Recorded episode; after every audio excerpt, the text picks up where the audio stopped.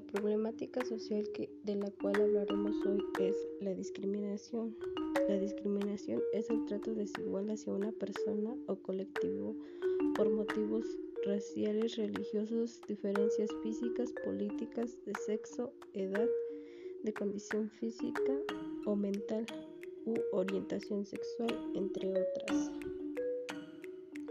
De acuerdo a las estadísticas, los números de la discriminación en México, de acuerdo con una encuesta del INEGI, al 20.2% de los mexicanos mayores de 18 años declaró haber sido discriminados durante el último año.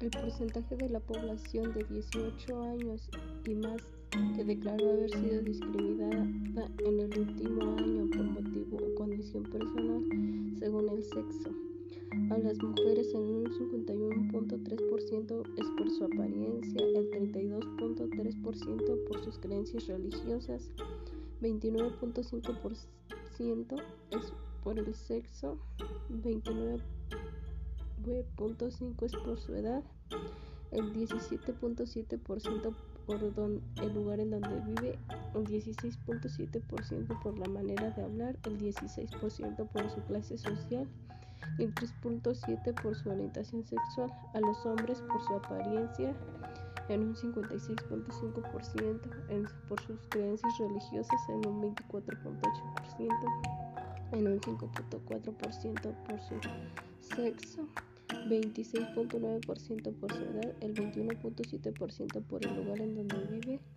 y el 27.7% en la manera de hablar, el 19.7% por su clase social y el 2.8% por la orientación sexual.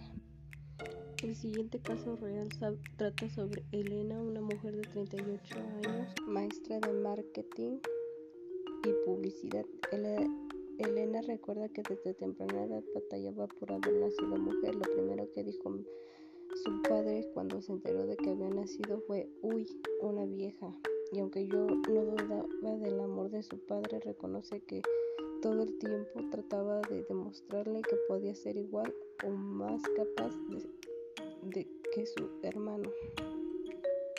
Elena reconoce que su padre era macho y que siempre le estaba haciendo menos cuando ella trataba de dar su opinión en asuntos familiares. Su padre siempre le aplicaba la de cállate, tú no sabes, lo cual me le hacía ponerse como demonio. Ahora ya tiene superada esa parte de su padre, pero lo padeció bastante. Por otro lado, la obligó a superar día a día para demostrarle que ella igual podía. Al final lo entendió, pero sí fue un poco tormentoso para ella. Ella hubiera deseado tener otro tipo de relación con su padre.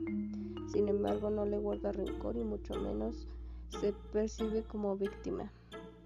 Los principales elementos de esta problemática es que los actos de discriminación anulan el ejercicio pleno de los derechos de las personas que la sufren.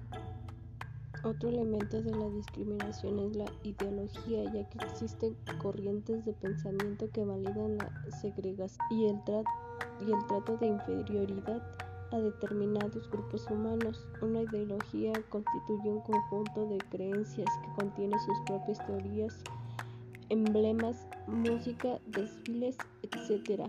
El miedo, el caso de que un grupo poderoso de personas practique la discriminación con ansiduidad, cabe la posibilidad de que alguno de sus miembros esté disconforme con determinadas prácticas, pero no se atreve a expresarlo por miedo a, a las consecuencias.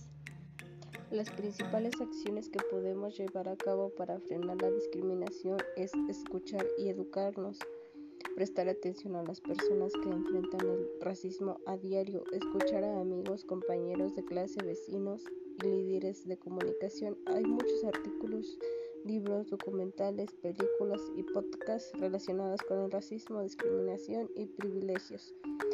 Escucha lo que dicen, quienes aparecen en ellos, comprende y confronta tu propio privilegio.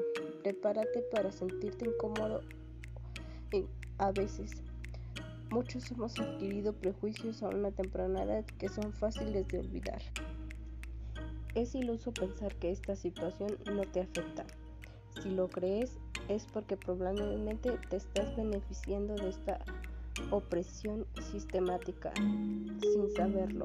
No dice, la juventud opina.